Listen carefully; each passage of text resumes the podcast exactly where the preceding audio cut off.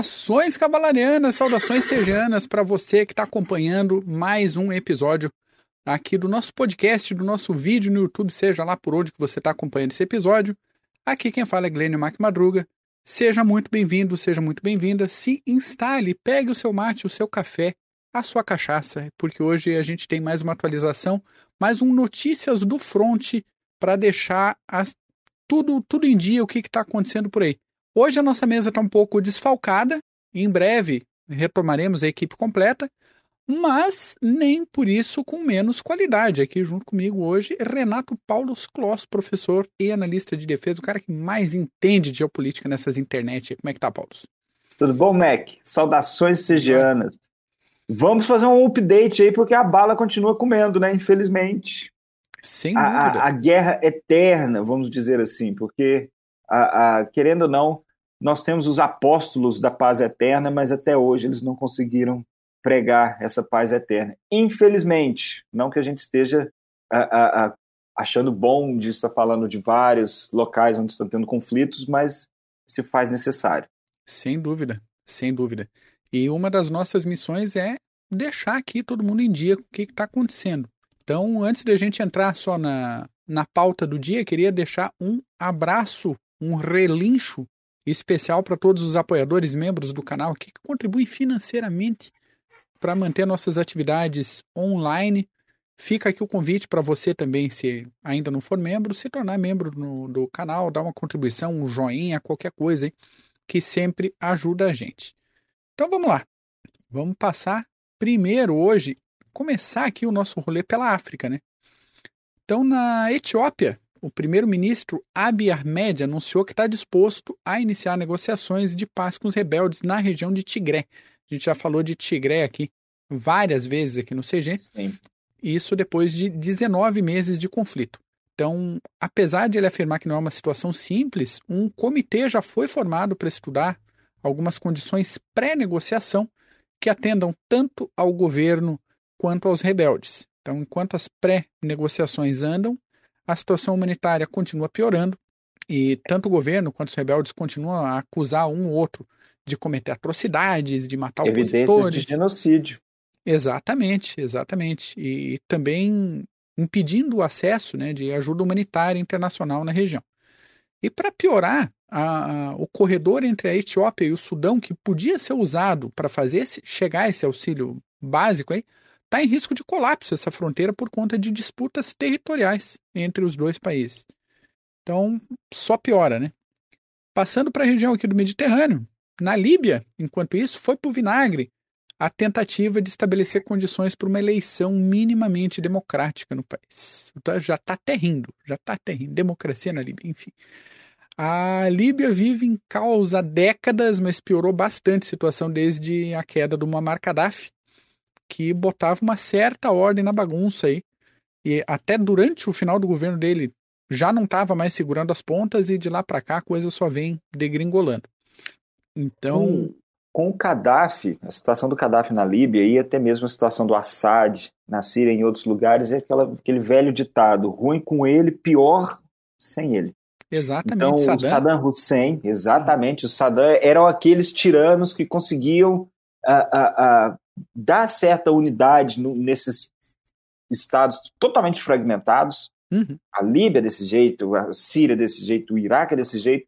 Então, esses líderes, não defendendo esses líderes, mas existe no sistema internacional certas situações onde esse tirano é o único que consegue pôr controle nesse país.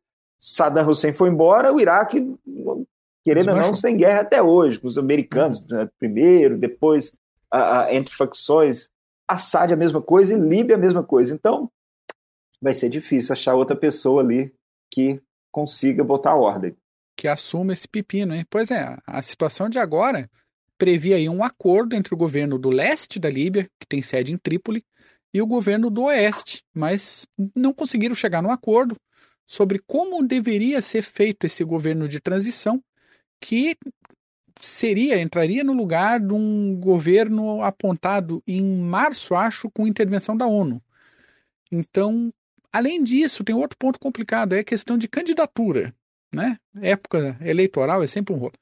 O governo de Trípoli quer impedir que militares concorram ao cargo máximo do país, o que aparentemente foi um impedimento direto ao Califa Haftar, líder do Exército de Libertação Nacional com base em Tobruk. Então, assim, só não pode meu opositor fazer parte da, da presidência, de resto tá tranquilo. Dá uma bagunça. Nós tentamos explicar a situação da Líbia, acho que ano, no ano retrasado, uhum. que estava acontecendo, e mesmo assim, até para a gente explicar, olha, os turcos apoiam esses, depois nós temos uh, alguns países europeus apoiando esses outros, então a Líbia é um Estado falido, yeah. nós sabemos disso, em termos políticos, é um país que está longe de encontrar certa estabilidade uhum. devido a esses vários problemas. Pois é, você falou do negócio da Turquia, né? O, o próprio Haftar conduziu um ataque a Trípoli em 2020, e se não fosse a Turquia, eu acho que Trípoli tinha caído. Então, tinha caído, exatamente. Botar ele como candidato à presidência ia ser um negócio meio complicado para o pessoal de Trípoli. O que a Turquia fez? Mandaram mercenários sírios para a Líbia para tentar pôr ordem pagando o quê? 500 dólares e, e um dinheiro para os sírios é muito e sim. Agora. É isso aí. Um pouquinho para baixo no Congo houve essa semana a, acho que hoje entre ontem e hoje a devolução de um artefato histórico. A Bélgica devolveu um dente do herói da independência congolesa Patrice Lumumba em uma cerimônia, uma pequena cerimônia realizada em Bruxelas. A gente já comentou também aqui no Clube de Generais o peso da colonização belga no Congo, que foi um negócio um dente. horroroso. Então, então, o Lumumba foi o primeiro-ministro e foi o, o primeiro primeiro-ministro democraticamente eleito depois da independência. E ele foi assassinado por separatistas e mercenários belgas três meses depois de assumir o governo. Então, o que a gente tem de informação hoje é o seguinte: o corpo foi fuzilado, desmembrado e dissolvido em ácido antes de ser enterrado. E o único pedaço que restou dele foi esse dente, esse dente recapado de ouro que foi arrancado por uma das pessoas que ajudou no desmembramento como souvenir. Então, Estilo Breaking Bad, tá maluco? Exato, é, é isso aí. Daí levaram para a Bélgica, agora o governo da Bélgica está devolvendo e vão fazer um, uh, um período de luto no país, está programado acho que para o dia 30, alguns dias de luto no país, em homenagem a esse herói da, da independência do Congo. É que negócio complicado complicado. Eu, e me veio algo agora em mente. Será que há certas compensações financeiras que os belgas uh, uh, fazem junto dos congoleses, no caso, da mesma forma que os alemães fizeram com os israelenses? Eu nunca ouvi falar disso, mas é, é algo que. Vale a pena dar uma olhada, né? Vale a pena dar uma olhada, porque o que, o que, que os belgas fizeram lá na África, olha, nós já falamos, vocês já falaram na guerra é, é, dos Tutsis dos Hutus e tudo Exato. que originou. Então, algo a é ser complicado. pesquisado. Sem dúvida.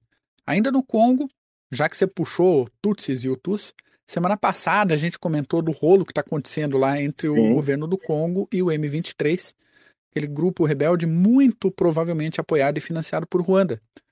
O governo do Congo agradeceu essa semana ao governo do Quênia a disponibilização de um grupo de apoio militar para ajudar a combater o M23. Enquanto isso, a Ruanda ofereceu ajuda também. Assim, se quiser, a gente manda soldado aí para combater o M23. O Congo falou: não, as forças de vocês aí não são bem-vindas nessa intervenção. Segura sua onda. Segura sua onda. Por que será? Porque provavelmente iam se juntar com o M23 e né, ia continuar tocando a bagunça. Então o negócio continua atritando ali entre o Congo e Ruanda. Saindo da África um pouco, vamos lá falar da China, né? A gente tem umas notícias da China também. A primeira é que foi testado essa semana um sistema de interceptação de mísseis, que, segundo as autoridades locais, teve um desempenho dentro do esperado para o sistema. Não sabemos exatamente o que foi isso, desempenho dentro do esperado, depende do nível de expectativa do pessoal. Né? O teste e o equipamento foram anunciados com destaque para falar que o sistema é puramente defensivo e que não tem qualquer nação específica em vista. Então a gente está acompanhando aqui uma atitude mais intensa da China no desenvolvimento de mísseis, e aqui a gente fala de tudo que é tipo de míssil, de curto, de médio, de longo alcance, mísseis com capacidade nuclear, mísseis hipersônicos, a gente comentou um teste há uns meses atrás também, tem de tudo. Então, especificamente sobre sistemas de interceptação, a China vem trabalhando em modelos diferentes, em desenvolvimento de modelos Uh, esse ano, ano passado, 2021, 2018, 2010 já tinha notícia de desenvolvimento desse sistema, que é um movimento é, coerente com a política de defesa chinesa, pensando, por exemplo, nos sistemas de armas que já existem na Coreia do Sul e no Japão. Então, já pegando o gancho, falando em Coreia do Sul, eles colocaram em órbita hoje os primeiros satélites da, da Coreia do Sul. E a gente sabe que se tem foguete para colocar satélite em órbita, tem tecnologia para levar outro tipo de carga que sobe e que desce. Né? Desce. E, eventualmente pode cair na Coreia do Norte, eventualmente pode cair na China. Tecnologia tem. Ainda que a gente está na, na China. Olha, uma forma, uh, uh, rapidamente, uma forma uhum. de você demonstrar o seu poder militar, o seu poderio tecnológico sem ameaçar outros países e criar certa celeume. Olha só, tá mandando, poxa, eu vou mandar um satélite lá, fica vendo como que eu vou mandar. Exato. Exatamente. Você demonstra suas capacidades militares sem causar aquele furor. Agora, para a Coreia do Norte isso é bom, eles precisam causar esse, ó, botar o dedo na cara tal. Para certos países não precisam fazer isso, eles conseguem de outras formas é, é, é, demonstrar essas capacidades militares sem ter hum. que esfregar na cara dos outros. Mas Exatamente. esfregando um pouco na cara, não deixa de esfregar. Com classe, né? Com classe. De China também foi lançado essa semana o terceiro porta-aviões chinês, o Fujian. Esse é o primeiro porta-aviões completamente desenvolvido pela China e já tem sistema de catapultas eletromagnéticas para o lançamento das aeronaves e já está devidamente instalado no navio. 80 mil toneladas, se eu não me engano? 80 mil toneladas, exato. É, é interessante a gente pegar essa parte do desenvolvimento, né? Os outros dois porta-aviões da China são o Liaoning, que é uma embarcação de origem soviética, que primeiro teve o nome de Riga. Variag, não era? Variag, isso. E acabou... Virou cassino. E... Era cassino em Macau. Aí, ó. Aí, ó. E o segundo porta-aviões é o Shandong, que foi produzido na China, mas todo o projeto com base no Liaoning. Quase uma engenharia reversa para fazer o, o porta-aviões. Então, a, a, propulsão do Fujian ainda é convencional, mas já existe um quarto porta-aviões sendo produzido na China, e o que está sendo alardeado aí é que ele pode ser que venha já com propulsão nuclear. O negócio pode ser que venha, pode ser que não venha também, pode ser que tanto faz. Então, por enquanto que a gente tem é o Fujian boiando e pronto para os testes de manobra e testes em mar aberto, para ver como é que tá, se vira, se afunda ou se o projeto foi bem feitinho. Né? Então, olho na China. Tem que ficar de olho, Mac, porque a gente fala, bate muito nessa tecla aqui que os chineses eles não possuem experiência né, nessa. Da mesma forma que os japoneses adquiriram, eu lembro até do Bull falando, não, mas não é a mesma coisa. Mas querendo ou não, vamos supor que os japoneses, a experiência que eles tinham na Segunda Guerra Mundial, mas eles ainda possuem certa experiência que os chineses não possuem. Mas nós sabemos também que quantidade, uma hora, Sim. acaba prevalecendo. E, bom, por enquanto são três porta-aviões, mas parece que de dois em dois em dois anos está saindo porta-aviões aí. Então tem que ficar de olho. Vai esperando para ver onde é que vai parar esse negócio. Isso. Dando uma passada aqui nos comentários, boa noite para todo mundo aí, Frederico, Cadeirante, Lucas Medeiros Nunes. Falem sobre a situação no Mianmar. Semana que vem, semana que vem a gente traz o Mianmar aí, porque a coisa está evoluindo de um jeito meio esquisito lá. Uh, Patton, boa noite. E Gil da Esfirra, membro do canal, boa noite também. Seja muito bem-vindo. Vamos lá para a Turquia, então. Turquia segue negociando com a Finlândia e com a Suécia sobre as condições para que o voto da Turquia seja favorável à entrada desses nórdicos na OTAN. Então tá para acontecer uma reunião da OTAN em Madrid nos próximos dias, mas a Turquia já deixou claro que ainda tem muita negociação na mesa e que esse encontro não é uma data limite para decisão. Tá? Já vamos conversando aí, vamos levando, porque, é, como você falou, Paulo, na, na outra semana, deram ou não, fala, não sou favorável, a partir daqui a gente negocia. Tá? A gente Exatamente. sabe no que, que vai dar isso aí, só tem que aceitar isso. o termo da negociação. Mas tem que ajeitar para os dois lados. É o famoso quem quer rir tem que fazer rir. É pronto, é o que que é tá na bandeira aí. do Brasil. Quem quer rir tem que fazer rir. É a mesma coisa das negociações. Você quer? vamos conversar. Molha minha mão aqui. É isso. Infelizmente. É, é isso assim. aí. A Turquia quer que a Suécia tenha algumas atitudes com relação ao PKK, o Partido dos Trabalhadores do Kurdistão, que é considerado pela Turquia uma organização terrorista. E outro ponto na mesa de negociações é acabar com o embargo de exportações de armas para a Turquia, atualmente em vigor tanto pela Suécia quanto pela Finlândia. Então faz sentido. Assim, se quer ser meu parceiro na OTAN, vamos descomplicar a importação e exportação de armas, vamos Tem que colaborar. ter certa uma mão dupla aí na questão de armas. Nós somos amigos agora. É. Tá errado Erdogan? Não tá. Confio no Erdo- no Erdogan? Também não, mas o argumento dele faz sentido, pelo menos. Ainda falando de Turquia, continua a disputa entre a Turquia e a Grécia na região do Mar Egeu. Senhores, Outro tem mais ponto. de 3 mil anos que o pessoal tá brigando nessa região por causa da mesma coisa. Tá? 3 mil anos que o pessoal tá brigando aí por causa dessa mesma coisa. O rolo dessa vez envolve o tamanho das águas territoriais de cada país, a delimitação da plataforma continental, o estabelecimento claro de espaço aéreo derivado da, da plataforma continental e de- das ilhas, e finalmente a desmilitarização de várias ilhas gregas. Segundo a Turquia, as ilhas foram garantidas para a Grécia no Tratado de Paris de 1947, mas teve outros dois ou três tratados antes, com a condição de desmilitarização, que aparentemente não vem acontecendo, segundo a Turquia. Ah, pelo lado grego, o argumento é que as ilhas são territórios gregos com, com população grega e interesses a serem garantidos. E o choro da Turquia não tem embasamento nem no status quo da região, nem na legislação internacional e nem no bom senso de todos os envolvidos. Então, a situação já chegou à beira de um conflito direto uns dois anos atrás, depois acalmou, foi todo mundo para a mesa de negociação, e agora a briga esquentou de novo. Por quê? Porque mês passado o primeiro-ministro da Grécia foi para os Estados Unidos e resolveu pedir para o Biden reconsiderar o processo de venda de armas para a Turquia, que é o principal aliado da OTAN na região ali, é o principal membro da OTAN, a Turquia, na região. Então, claro que os turcos ficaram putos da vida. O Erdogan disse que não se encontra mais com nenhum líder grego até que a Grécia tenha um político honesto no posto de primeiro-ministro. Ó, Então tá, tá, tá, tá. tá engrossando o caldo. Tá, exatamente. A situação, falando em caldo engrossando, a situação em Israel também está complicando, conforme a gente já falou semana passada também.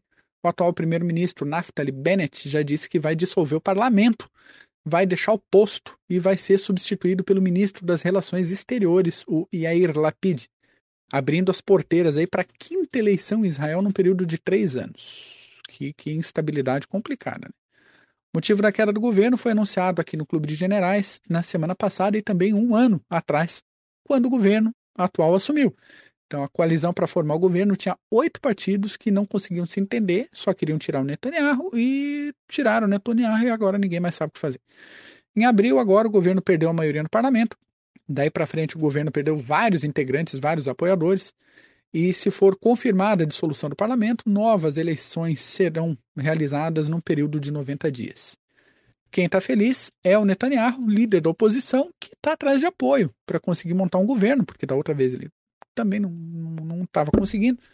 E aí mesmo com algumas acusações de corrupção em andamento. Então não é porque ele está feliz que ele vai conseguir convencer os outros é, líderes de partido de Israel a juntarem com ele de novo para fazer um governo. Então, uma, uma coisa é uma coisa, outra coisa é outra coisa.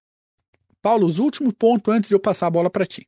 Duas, duas Um- coisinhas aqui. Uma coisinha antes, é, um- você falou, Mac, da questão da Turquia e da Grécia, que isso tem 3 mil anos aí, nós já batemos na- nessa tecla aí diversas vezes aqui no SejaCast, PHM, enfim, aqui no, no podcast do Clube dos Generais. Eu acredito que, lógico, precisamos citar que eles precisam ler Heródoto para entender como que começou essa picuinha aí, mas nós temos, eu acredito que seja como guerras médicas, Uhum. Ah, se eu não me engano, um episódio citando a, a- a invasão persa da Grécia. Batalha de Salamina, mara- começando com Maratona, Batalha de Sim. Salamina, Plateia. Então, para quem quiser entender aí como que começou essa picuinha aí, pode puxar os Pode episódios antigos. Exatamente, exatamente. Rússia. Vamos falar. Antes Vixe de chegar Maria. no fronte principal, é, vamos falar da Rússia um pouquinho, em frontes paralelos. A Rússia, a Rússia está indignada. Com quem? Com a Lituânia. Porque a Lituânia fechou o acesso ferroviário da Rússia com o território de Kaliningrado. Para quem não lembra, né, o Kaliningrado é um pedacinho de Rússia que é separado do resto. Só que Kaliningrado está imprensado entre a Polônia e a Lituânia. Então, o fechamento do acesso ferroviário implica em parar o trânsito de materiais que sofrem sanções da União Europeia atualmente.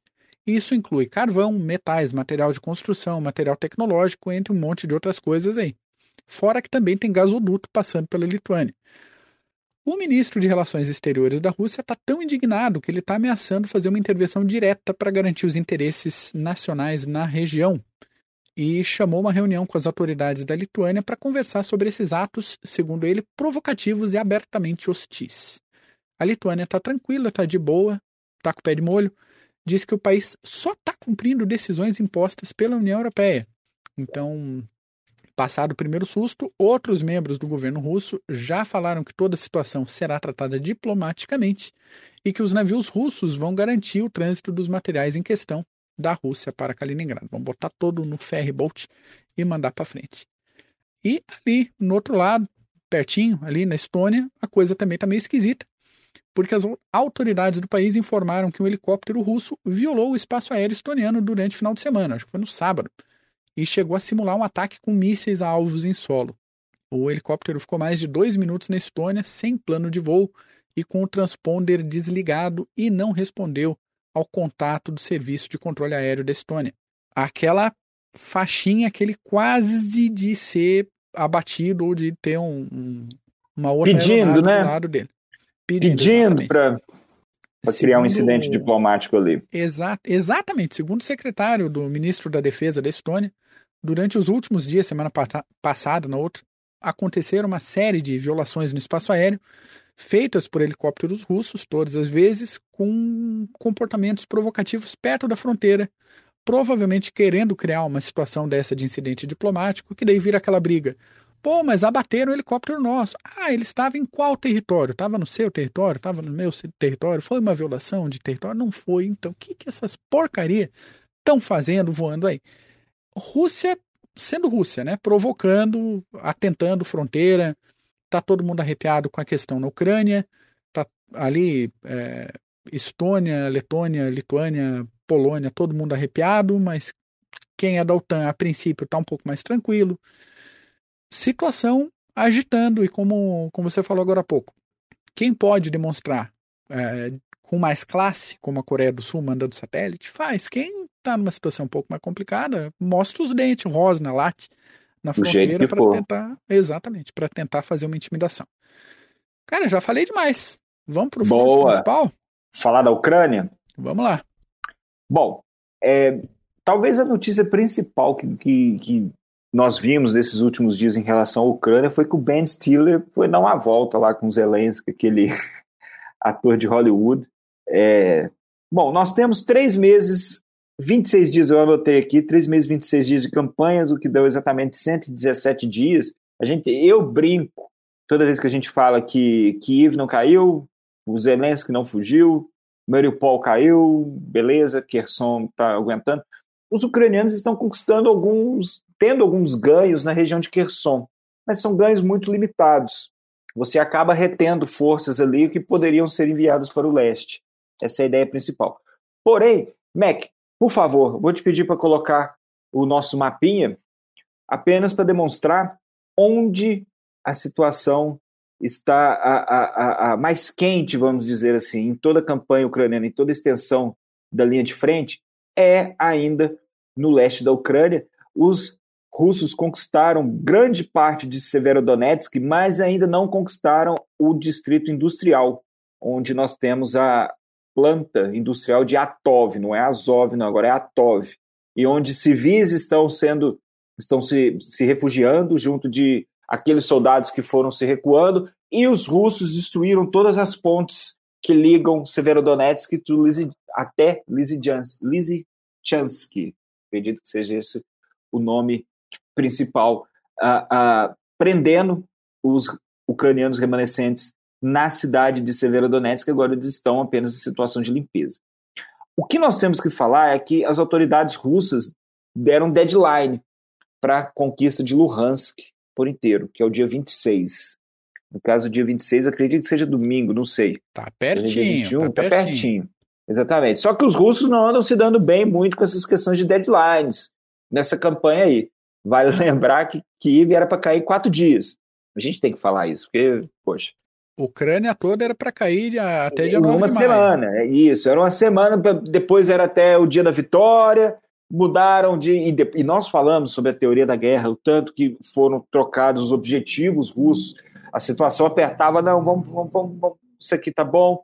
O que nos parece hoje em dia é que os russos apenas querem conquistar de fato a região da bacia do Dom, junto da costa do Mar Negro e meses de negociação. É isso que é o que parece. Então, em Severodonetsk, a situação é essa.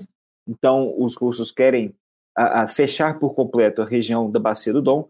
Só que, como foi citado na semana passada, os russos vêm usando muito a sua artilharia, poder de fogo e a, a aviação de ataque, evitando um pouco expor a sua infantaria porque está em falta. É o que está acontecendo. É, agora chegou a situação que os russos estão em falta de munição de artilharia. E, junto das sanções do Ocidente e de todos os problemas hoje que, Rússia, que a Rússia vem enfrentando em termos econômicos, é muito difícil você a, a manter esse fluxo de munições.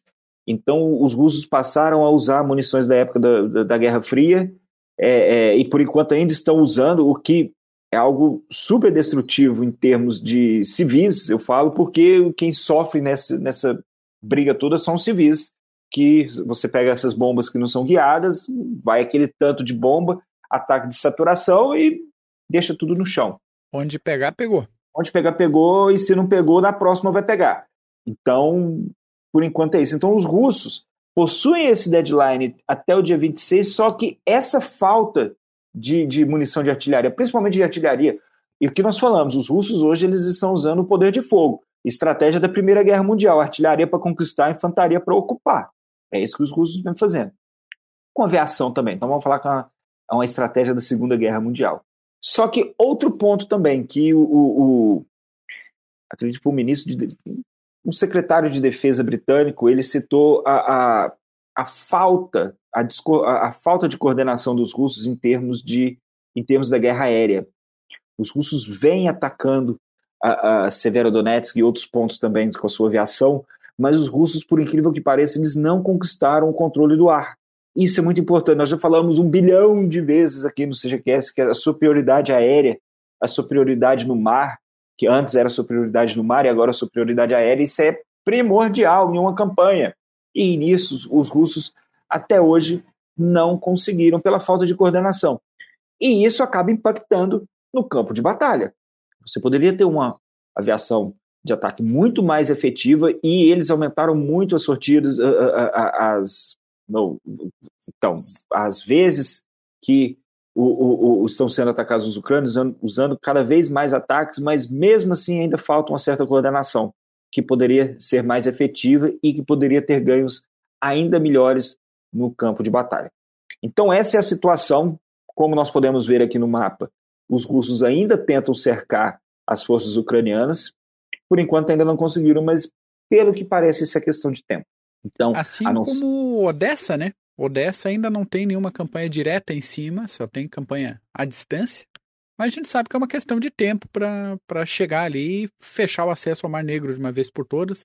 Até a Turquia está se oferecendo para mediar essa negociação aí de de, de grãos, como sai, como entra, Sim. a exportação, dinheiro, mas aí você chega lá, tô, tô me empolgando aqui já. Mas é aquela questão que, uma vez que eles cessem as operações no leste, podem ter um certo fôlego para tentar a, a, a atacar Odessa. Muitos rumores de que a Bielorrússia poderia lançar um ataque pelo norte, isso seria horrível para as forças ucranianas, porque muitas forças teriam que ser retiradas do leste para tentar defender Kiev mais uma vez. Então, se houver algo em Odessa também é a mesma situação. Dá para ver que a Ucrânia está focada no leste para tentar repelir o máximo possível essas forças russas. Porém, há outros pontos também que devem ser discutidos, que vêm sendo discutidos nessas, nesses últimos dias.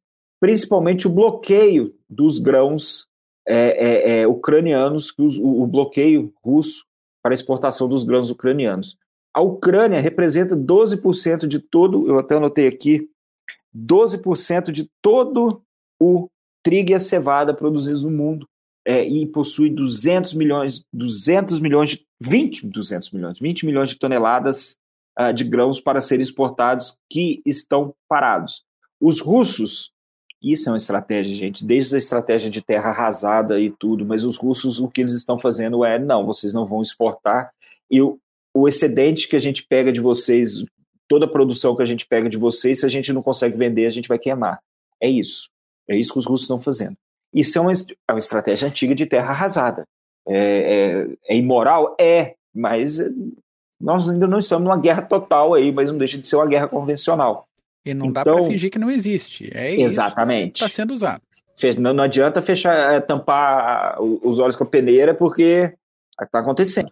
E acredito que no dia 20, ontem no caso, ou antes de ontem, a, a chefe lá da Russian Today, que eu acho que nem existe mais o RT News, de tantas sanções na ideia, que é a Margarita Simonian, ela realmente falou que, olha, o, a Rússia precisa a, a bloquear a exportação desses grãos para causar fome e isso levar o Ocidente a tirarem as sanções contra a Rússia.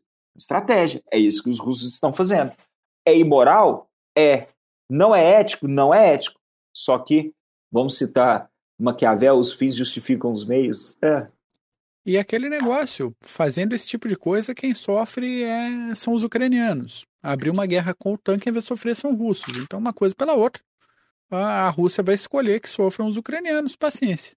E depois, continentes como a África, que dependem muito das, da, a, dos grãos ucranianos, vai, a inflação vai subir, então os russos querem usar isso tudo para, olha, tá vendo a situação aí, vamos, vamos, vamos conversar e, e negociar isso tudo agora ela falou, a Margarita Simoniano, que é como se fosse usando isso como uma barganha para as sanções serem retiradas no futuro próximo. Então, deixa eu emendar um outro negócio com, contigo aqui. É, tem, existe todo um discurso muito válido uh, sobre a questão de falta de abastecimento na, no continente africano e que a Europa está relativamente bem engajada em tentar garantir essas condições que cheguem, pelo menos, a, a alguns países. Né? Da África. E a questão do meio ambiente, é um negócio que vira e mexe também vem à tona é, preocupações e tal, e acordos internacionais sobre poluição. E assim, a Europa está correndo agora para tentar ser menos dependente do gás russo, só que está voltando a queimar carvão para caramba, né? Sim. Então, até que ponto será que a Europa aguenta essa questão de, de não vou dizer cortar, mas se afastar do fornecimento de gás russo, uh, pensando assim, qual é o tamanho do prejuízo que dá para ele dar melhor? Pre prejuízo somado econômico e de opinião pública, vendo, por exemplo, o, o, pegando essa tática russa agora de trancar a exportação, vai piorar a questão da fome, não só na África, mas em vários outros países. Vai ter desabastecimento, vai ter inflação, a questão industrial na Europa vai começar a ficar complicada, porque cadê Sim. a matriz energética? E também a energia vai aumentar de preço, vai dar inflação para todo mundo. Onde será que está o ponto, o ponto de balanço para assim, tá, não o limite, vamos é, dizer assim.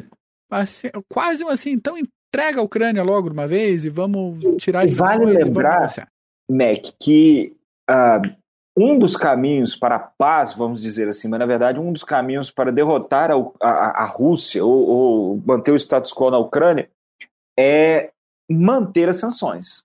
Você, nós já criticamos as sanções várias vezes. Aos poucos nós estamos vendo que a, a União Europeia está ficando menos dependente dos dessas commodities russas. Só que a questão é, para ser algo efetivo, você precisa manter isso, você precisa intensificar. E é aí que está a sua pergunta. Será que a Europa vai conseguir intensificar? Porque agora já estão usando energia de carvão. E aí? A que ponto? Vai poluir de volta toda a Europa? Então, esse é um ponto interessantíssimo, porque é, vão comprar gás israelense via, via Egito, beleza, mas não consegue suprir toda a demanda vão usar energias uh, uh, que poluem, de certa, forma, de certa forma, muito mais, e esse é um ponto primordial. Porque assim, é você não comprando, você não dando dinheiro para a Rússia, que você vai enfraquecer ela. Enquanto ela estiver vendendo o, o petróleo, está entrando dinheiro para ela sustentar seu esforço de guerra. Então nós temos um ponto. Eu queria saber a resposta, Mac, mas na verdade isso é uma ótima pergunta. Até que ponto a Europa consegue evitar a Rússia e suas, uh, seu gás, o seu petróleo e todos os seus, suas commodities? Porque esse é o ponto de quebra. A Alemanha se mostra muito relutante. Aos poucos ela vai, porque sim, a Alemanha é uma locomotiva, ela precisa. Porém, até que ponto? Pois é, e a gente falou já de, desde o início da campanha assim, a Rússia não tem condições de aguentar uma guerra por muito tempo. E assim, do jeito que a Rússia está levando, como você comentou, ah, toma um pedaço e joga para a mesa de negociação, vamos, vamos conversar. Também a Europa está se mostrando frágil nesse sentido. Pelo mesmo ponto, quanto tempo a, o sistema europeu aguentar. aguenta também manter essas sanções? É, é difícil, né? É complicado isso aí. E ó, quanto tempo que consegue manter a Ucrânia. E existe isso também. A conta vai chegar. Então, poxa, nós temos alguns países bálticos dando rios de dinheiro para a Ucrânia, até porque eles sabem que se a Ucrânia rodar, eles são os próximos. Os Estados Unidos, com novo a, a, acordo nos moldes do Land Lease, mas uma hora não vai dar mais para. Então, nós já citamos, em guerras prolongadas, quem tem recursos econômicos e aliados é os que são os que vão prevalecer. Se a Rússia sem aliados, mas se ela ainda conseguir manter em termos econômicos, uma hora a paciência. Aqui em Minas Gerais a gente fala uma hora o saco vai o saco vai transbordar. Pode acontecer isso. O Zelensky está fazendo o que ele precisa fazer. O papel dele ele está fazendo. Agora, até quando o Ocidente consegue sustentar a Ucrânia? Até quando o Ocidente consegue fechar os olhos para as commodities russas? Boa pergunta. Boleto é caro. Boleto é caro, é caro vai chegar. Tem que pagar. Uhum, uhum. É caro. E se chegar naquele ponto de ser mais caro do que o, do que estava esperando, olha, vão, muito possível que chegue no, no, numa situação assim, olha, a Ucrânia deveria ter mais condições de gerir a sua a autonomia. A sua... Pode chegar nesse ponto. É, pode chegar nesse ponto, alguém chegar e falar, é, realmente a Ucrânia agora precisa precisa se virar. Se não virar. tem condições de se defender, não é problema da OTAN, não é problema do Ocidente, né? E vai ser uma sacanagem? Vai, mas, né? Não tem. Tu, tu diz, vira e mexe aqui no, no, no podcast. Não há amigos, há interesses. Interesses. Interesses. Governos e poderes vão e vêm, interesses ficam. Isso é algo é, é, da teoria do realismo. Do realismo, Hans Morgenthau falou isso. Poderes forças, países vêm e vão, interesses ficam. É isso. Então, é, é, até que ponto aí vamos ter que botar na balança tudo, a Rússia, o poder que a Rússia tem ainda de tentar sustentar. Será que a Rússia tem, consegue depois disso fazer outra coisa? E são cenas para os próximos capítulos. Mas eu tenho algum ponto para nós discutirmos aqui, Mac. Manda, manda. A questão do seguinte é, é o seguinte, vamos lá. Nós sabemos que a Rússia ela é uma mega exportadora de armamentos militares. Talvez a segunda do mundo, perto dos Estados Unidos, não sei o ranking aí, mas que essas exportações militares por parte da Rússia faz parte da sua política externa. Não é algo que, ó, vamos vender aí, conseguir um dinheirinho aqui, pronto, acabou. Não, isso é política externa russa. Os russos possuem, a tecnologia que os russos possuem, os chineses ainda estão patinando para desenvolverem, mesmo fazendo engenharia reversa. Agora, é, é, quando os russos estavam na Síria e começaram a usar a vitrine, usando aqueles armamentos, eles conseguiram vender uh, Su-34, Su-35, até anotei aqui também outros, que hoje eu precisei anotar alguns temas aqui, que hoje foi corrido. Mísseis Cruzeiro Calibres foram vendidos a rodo, usaram, olha que beleza. E agora na Ucrânia, com tudo indo voando para os ares, é T-90 com torreta parando lá perto da Lua. É, é Pô, Armata, que era o, o, o senhor dos tanques, mandaram o Armata lá, virou sucata. Então, um ponto para ser discutido: o que vai ser dessa, dessas exportações russas depois desse fiasco de certos equipamentos militares na Ucrânia? Como é que vai ser? Porque nós sabemos que os russos conseguem dar um desconto. Pô, vamos dar um desconto aí e tal. É, é, leva um lote aí, se você levar um lote aí, eu te arrumo ainda uns, sei lá, uns Sukhoi, sei lá. Agora a barganha vai ter que ser melhor. Porque... Pois é, o, sempre tem mercado, pensar em, em é, leste asiático, tem mercado no continente africano, que negócio não precisa ser o, os melhores do mundo, basta que seja melhor do que o do vizinho. Né? Então, ainda dá para negociar, mas o, o, próprio parque industrial militar russo tá, no vinagre, né? Tem um monte de empresa que já fechou por falta de, de material. As sanções estão atrapalhando é. a, a, a, o conserto desses equipamentos militares. E algo que você entende muito mais, Mac, mas eles, eu, que eu estava lendo esses dias, até uma crítica dos, dos, dos tanques no caso do T-72 e o T-80, a, a munição, onde a munição, eles estavam guardando a munição, sabe, perto, perto do, da, da blindagem, por isso que as torretas estavam voando. Pois então, é, a então, munição é armazenada embaixo da torre. Exatamente, é, exatamente, embaixo da torre. Então, existem falhas mecânicas, falhas estruturais, não sei, mas também há falhas de treinamento, no caso dos russos. Então, há de se analisar isso também. Você tem essas falhas de treinamento, no caso dos russos, da do, má manutenção, isso tudo. Porém, em certos pontos, como por exemplo, a, a, a, o Moskva, da eslava, da classe eslava. Acredito que seja essa a classe do Moskva. Poxa, foi, tá, tá no fundo do Mar Negro. Então, isso não deixa de falar, pô, ó, é, mas o que você falou foi interessante, Mac. É, é, contanto que seja melhor que o do vizinho, por enquanto tá beleza. Os russos sempre vão conseguir vender seus armamentos militares, porque eles possuem sempre um bom preço em relação aos armamentos militares do Ocidente. É, você consegue, às vezes, num preço melhor, você consegue mais unidades e, às vezes, a manutenção é mais barata. Só que você precisa olhar também a efetividade desses armamentos militares. E, às vezes, você vê uma série desses APCs russos com a blindagem péssima. Então, dependendo da situação, vai ser uma caixa de fósforo. Então nós vamos ver cenas dos próximos. Eu acho que um ponto interessante aí do que, que os russos vão sofrer daqui para frente, não tanto, mas eles vão sofrer através desses armamentos, dessas exportações militares. E talvez a China vá tomar o lugar. Vão tomar o lugar. Ó, você tá vendo, o tanque dos caras lá tá explodindo, tá com gaiola e tudo, até que a gaiola tá indo pros ares. Vamos dar uma olhada aqui, olha, o, sistema antiaéreo, tá assim assado. Isso tudo afeta na balança final. Sem dúvida nenhuma. Só amarrando aqui, fechamos Rússia e Ucrânia, então, por hoje? Fechamos. Maravilha. Fechamos. Fechando aqui com o comentário do Lucas: não existe amizade nem entre Estados Unidos e Inglaterra? Não. Existem interesses alinhados historicamente, principalmente no último século e meio. Mas quando a Inglaterra precisou botar fogo em Washington via Canadá, botaram. botaram. 1802. Botaram. Simons ama falar isso. Botaram fogo na Casa Branca. Exatamente. Então, dependendo do que acontecer por aí, é a mesma coisa. Uh, Inglaterra e Portugal é o tratado de aliança, de paz e aliança mais antigo do mundo em vigência, de 1200 e pouco. Tá aí Vamos porque tá aí. A hora que mudar a situação, muda. E questão de aliança, OTAN, negócio pensando nos Estados Unidos e Inglaterra e tal. Por enquanto. Um exemplo. Tá aí. Um exemplo, Mac.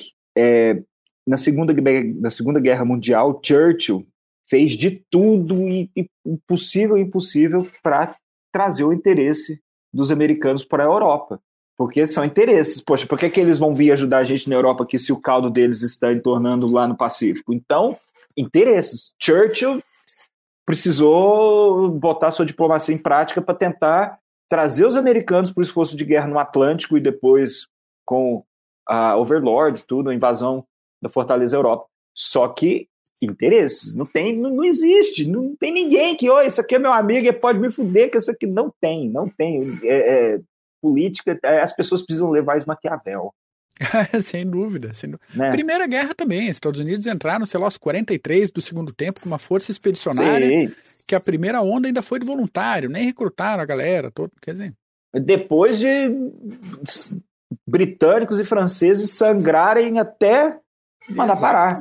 Exatamente. Então, é, é, é, bem relativo. Bem interesses relativo. são os meus interesses. Morgental foi perfeito. Poderes, forças vem vão, interesses ficam, é isso. No dia que o meu interesse contigo acabar, não tem essa. Eu vou partir para o outro. Realpolitik.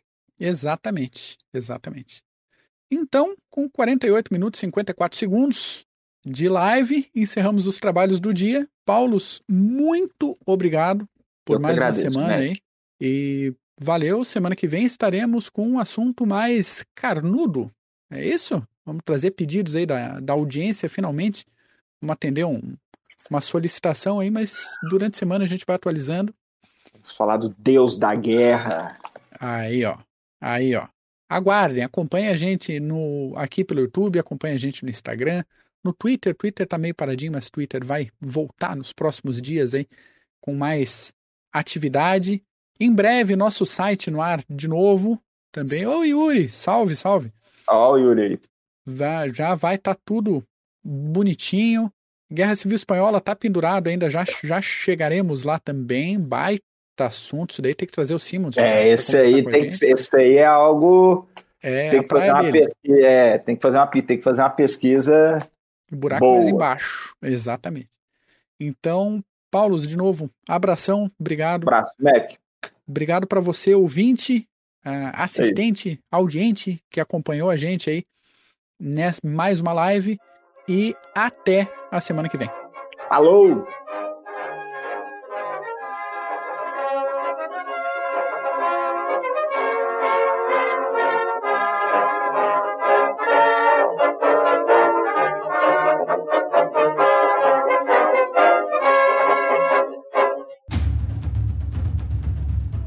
Processo de internacionalização das empresas vem colocando cada decisão institucional à prova. E para ter destaque nesse cenário cada vez mais dinâmico, é necessário que o profissional compreenda questões políticas, geopolíticas, estratégicas, diplomáticas, jurídicas, sociais e éticas.